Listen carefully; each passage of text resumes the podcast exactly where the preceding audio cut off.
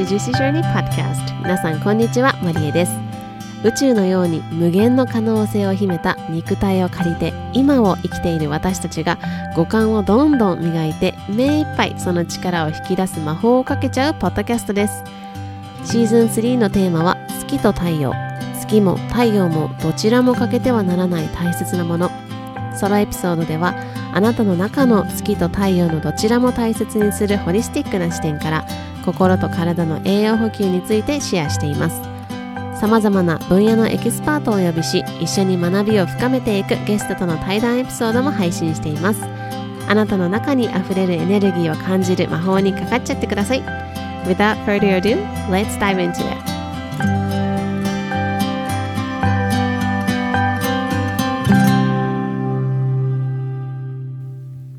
Hello, hi everyone. Thank you so much for tuning in to another episode of Juicy Journey Podcast. It is episode 108.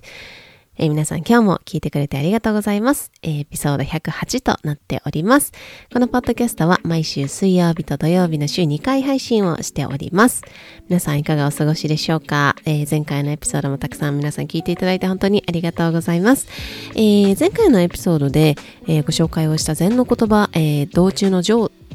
っていうあの禅の言葉があったんですけれども、あれ？前回だったかな？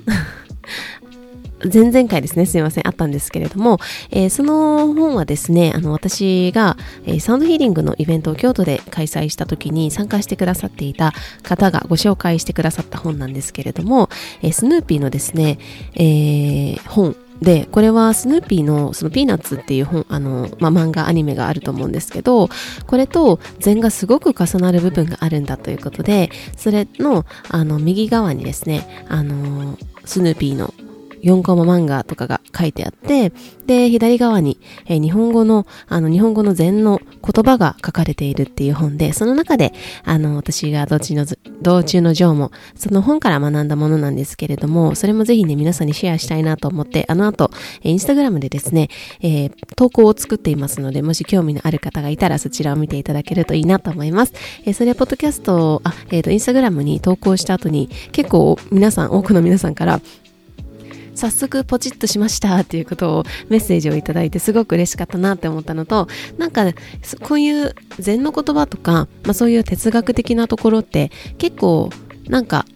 見てふんふんとは思うんですけどやっぱり他の人と話したりとか実際にそれを自分の中で噛み砕いていくとさらに学びが深まるというかこう H というかそのそれが自分の中に、まあ、開花するみたいなあのイメージがあるなっていうふうにこうこの前もちょうど今日もですねお昼ご飯の時にお外で私いつも公園で食べてるんですけどあの食べていてで本も持っていて読んでいた時に気づいたんですけどやっぱりあの読んでうーんって流すことって結構私も今まで多かったんですけど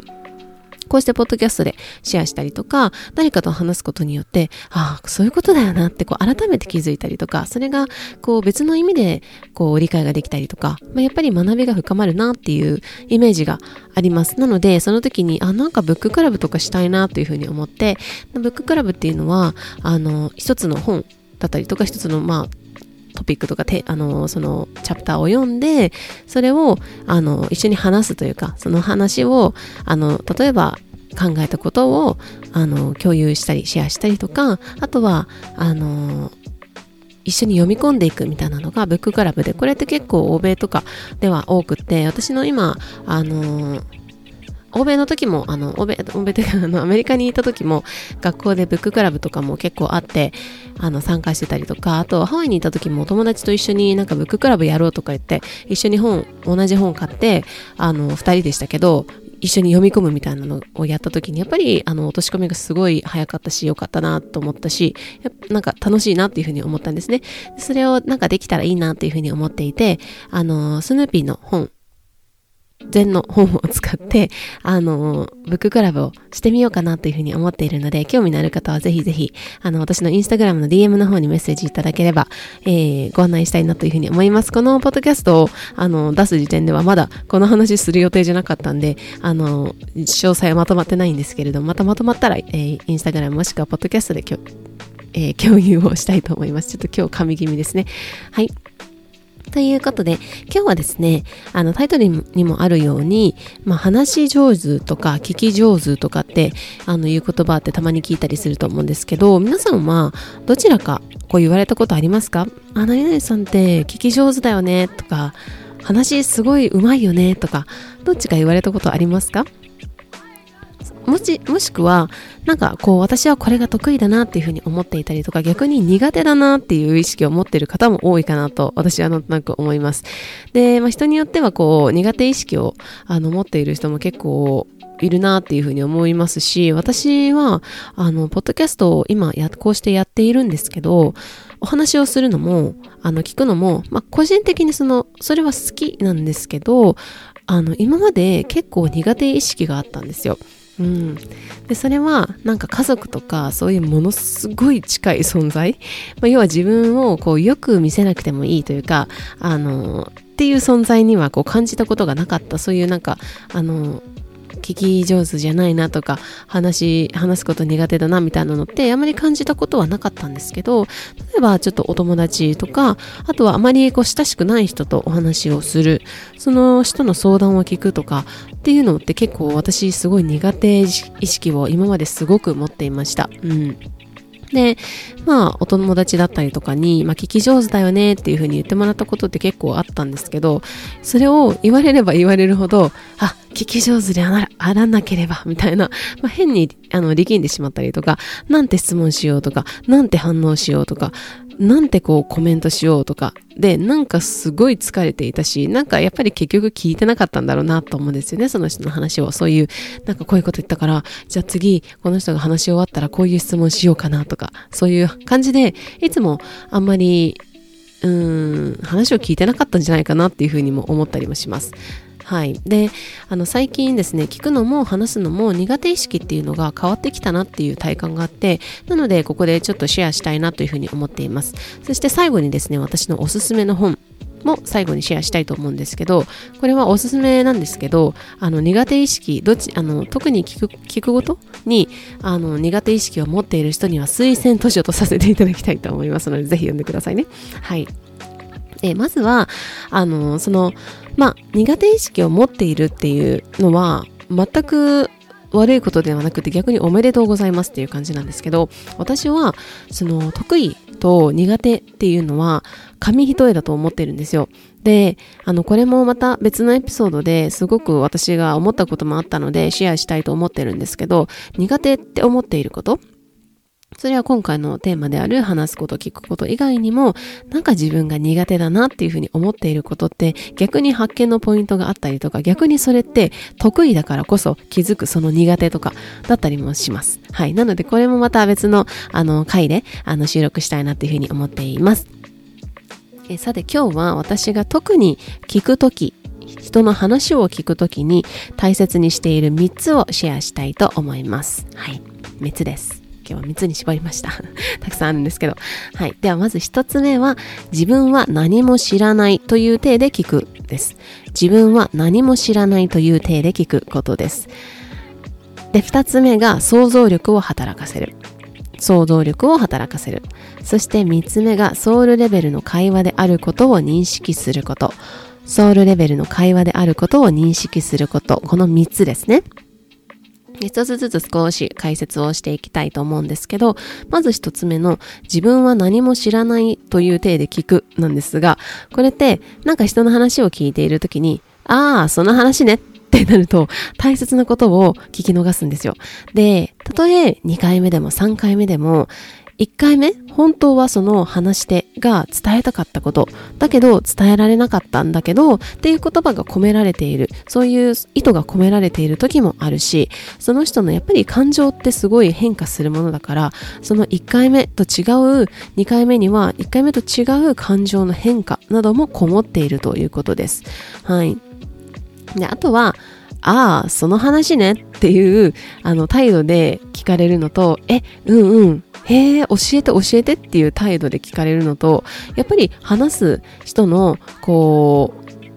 ためのこう、なんていうのかな、土俵を作ってあげるというか、なんか、ああ、その話か、みたいな感じではなくて、こう、もっと教えてっていう、その人をステージに立たせてあげるみたいな、その人の話を聞く、全力で聞いてあげるっていうのも、この自分は何も知らないという体で聞くに値するのかなというふうに思っています。はい。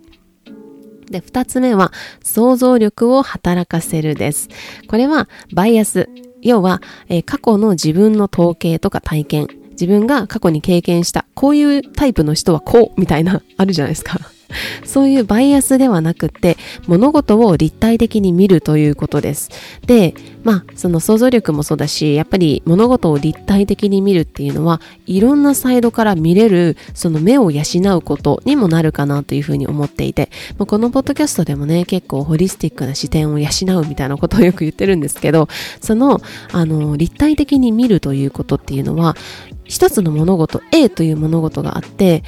もうその A 面だけじゃないわけですよね。A 面も B 面も C 面も D 面もあるかもしれないし、もっとあるかもしれない。そして上からも下からも、斜め上、斜め下っていう、本当に物事って立体的なんですよね。だから、その物事を立体的に見ようとする想像力を働かせることだと私は思っています。で、聞きながら、あ、A さんはこの A っていう側面を見てるんだけど、じゃあこの裏側ってどうなんだろうかって見に行ったりとか、その質問をしてみるだとか、うん、なんかその A 面だけで終わらせない ?A, B, C, D, E もしくは D, F, G あれ？なんか 順番間違えて。はい、間違えましたけれども、あの物事を立体的に見ていくことですね。で、次のね、最後の3つ目が私は一番大事かなと思ってるんですけど、それはソウルレベルの会話であることを認識することです。これ聞いてピンとくる方いらっしゃいますかね？どうでしょう？うん。これは私が一番大切にしていることでもあるんですけど、まあ、何かというと、えー、その人の見た目だったりとか年齢とかステータス男女、男性なのか女性なのかとか、もしくはその他なのかとか、えー、肩書きとか、そういう、こう、なんだろうな。まあ、社会的にそのフレームに入れられる、こういう人はこう、さっきもあったように、まあ、こういう人はこう、だから分かりやすいところで言うと男性はこう、女性はこうみたいな、あとは若いからこう、年いってるからこうとか、見た目この人こうだからこうとかではないということなんですよね。うん。そういうのって本当に全く関係ない。で、あの、うん、ちょっとこの後先で言うんですけど、まあ、そういうことが関係ないというところです。で、その、えっと、次に、えー、その場にいるということ、それは自分が本当にそこに意識を、意識もいるということです。で、会話は言葉だけでは行われないんですよね。何かというと、まあ、電話とかだったらちょっと難しいんですけど、その、その人のしょ、えー、表情ですね。表情もありますし、声のトーンも変化しますよね。あとはジェスチャーもありますよね。あとは目の動きとかもあります。で、もっと言えば、これ前のエピソードでも言ったことあるんですけど、肌の色、そして目の輝きもその時その時で本当に変化します。で、目がパッて、あのー、変わる。目の輝きがパッと変わる瞬間って本当にあるんですよね、会話の中で。あとはオーラ、オーラって言ったらちょっとあれになるんだけど、そういうこう、うん、雰囲気だったりとか肌の色とかがパッてその一瞬で変わることがあるんですね。なので、そういうところも含めて会話をするということ。そして、その場にいるっていうのはもう一つあって、やっぱり、その、携帯を触ってたりとか、あとはその人の話を聞いてるはずなんだけども、上の皿とか。で、これって結局なんかこう、あんまりコネクションが感じられない会話になってしまって、お互いに、ん？みたいな、なんか終わった後になんか、うーん？っていう、こう、なんかちょっと変な感覚になったりします。はい。で、えソウルレベルの会話であることを認識することの中で、え3つ目に私が意識しているのが一線を引くことです。で、これはあなたはあなた、私は私という意味ですね。まあ、よく最近聞く言葉で言うとバウンダリーを引くとかだと思うんですけど、もちろん共感とかはあったりしますよね。これ、ああ、わかるとかいう共感はあるんですけど、でも人生って全く同じ旅をしている人は本当にこの世の中で一人もいないと思うんです。うん、それぞれいろんな意図を持って生まれてきているし、それぞれいろんな意図を持って日々生活しているわけなので、その同じ、例えば同じ学校に行ってますとか、同じ、あまあ、兄弟ですとか、あとは、同じ職場ですとか、本当に今までずっと同じようなあの道歩んできましたっていう人がいたとしても、それでも、あなたはあなたで、私は私でしかないんですよ。うん。なので、その、いろんな旅があるからこそ自分の旅が正しいっていうのも全くないですし相手の旅の方が自分より優れている自分の方が劣っているっていうのもないんですよね。だからこうフラットな関係というかあなたはあなたであって私は私、うん、これはそのさっきの一つ目に言ったその見た目とか年齢とかステータスとかっていうところであのね上、えー、と年齢上の人だからちょっとおじけづくとかなんかこういう人だからこういう自分が態度を変えるっていうよりはあなたはあなただし私は私なりに人生生を歩んでいるっていう前提で、うん、話をする。これが、え、ソウルレベルの会話であることを意識するのを3つ目に入るかなというふうに思っています。で、まあこのソウルレベルって結構ね、あのー、言葉で説明するのはすごく難しいのは難しいんですけど、だけど、その、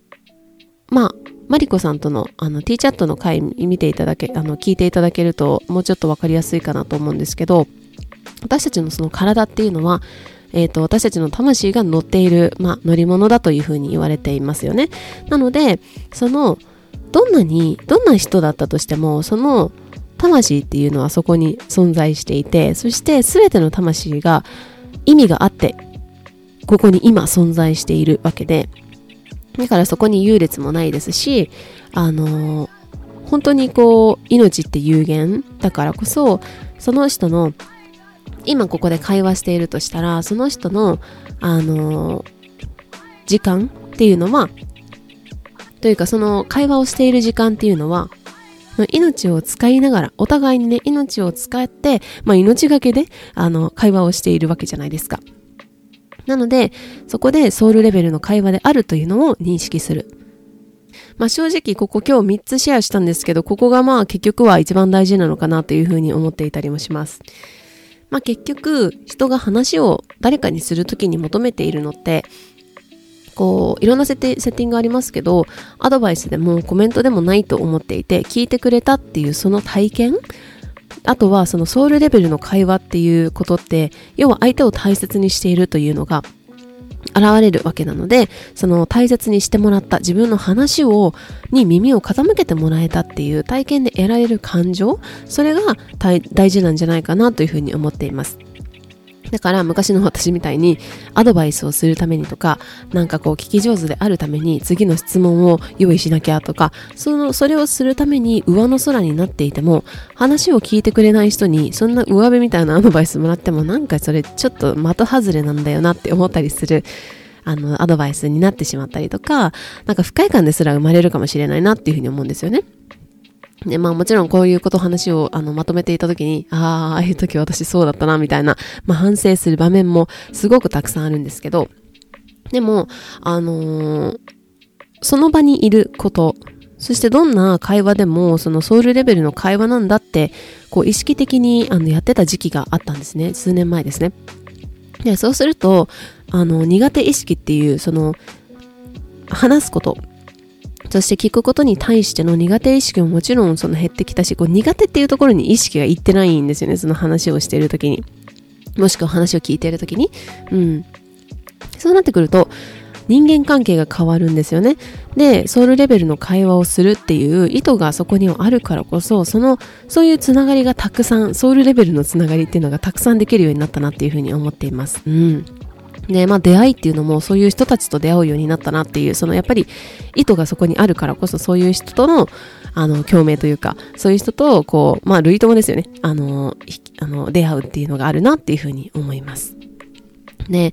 まあ、こうして、こう、本当に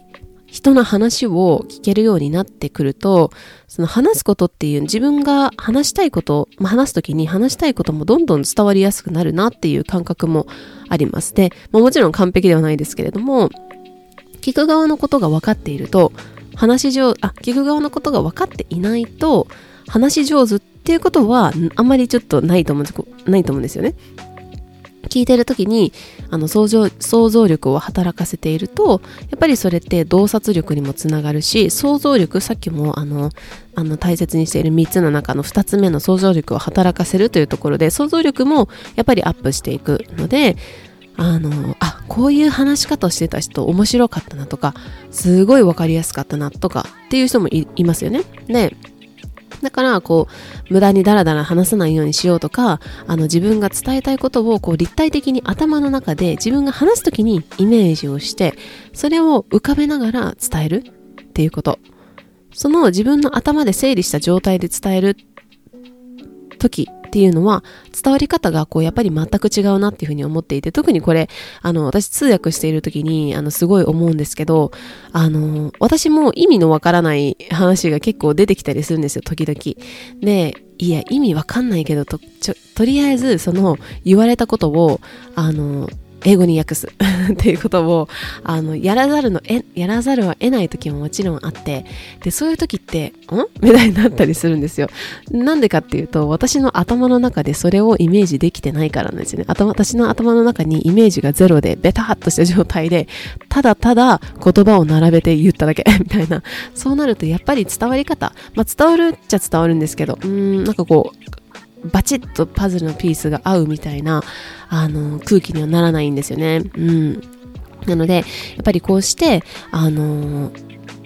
頭の中で、まあ、整理をして伝えるっていうのもすごく大事だなと思いますし、これを立体的に想像しながら、それを頭に浮かべた、浮かべながら、それをはいどうぞっていう、本当に相手の頭にインストールするみたいなレベルで会話をするっていうのって、あの、すごく伝わりやすいんじゃないかなというふうに私は最近感じています。で、まあ今日はね、聞くことっていうところがメインになったんですけれども、皆さんのなんか何かのきっかけだったり気づきのきっかけになったら嬉しいです。で、えっ、ー、と、今日ね、最後に私のこの、あの、シェアをした3つのことを整理するきっかけになった本があるんですけれど、これは Listen っていう本ですね。Listen。聞くことは最高の知性という本です。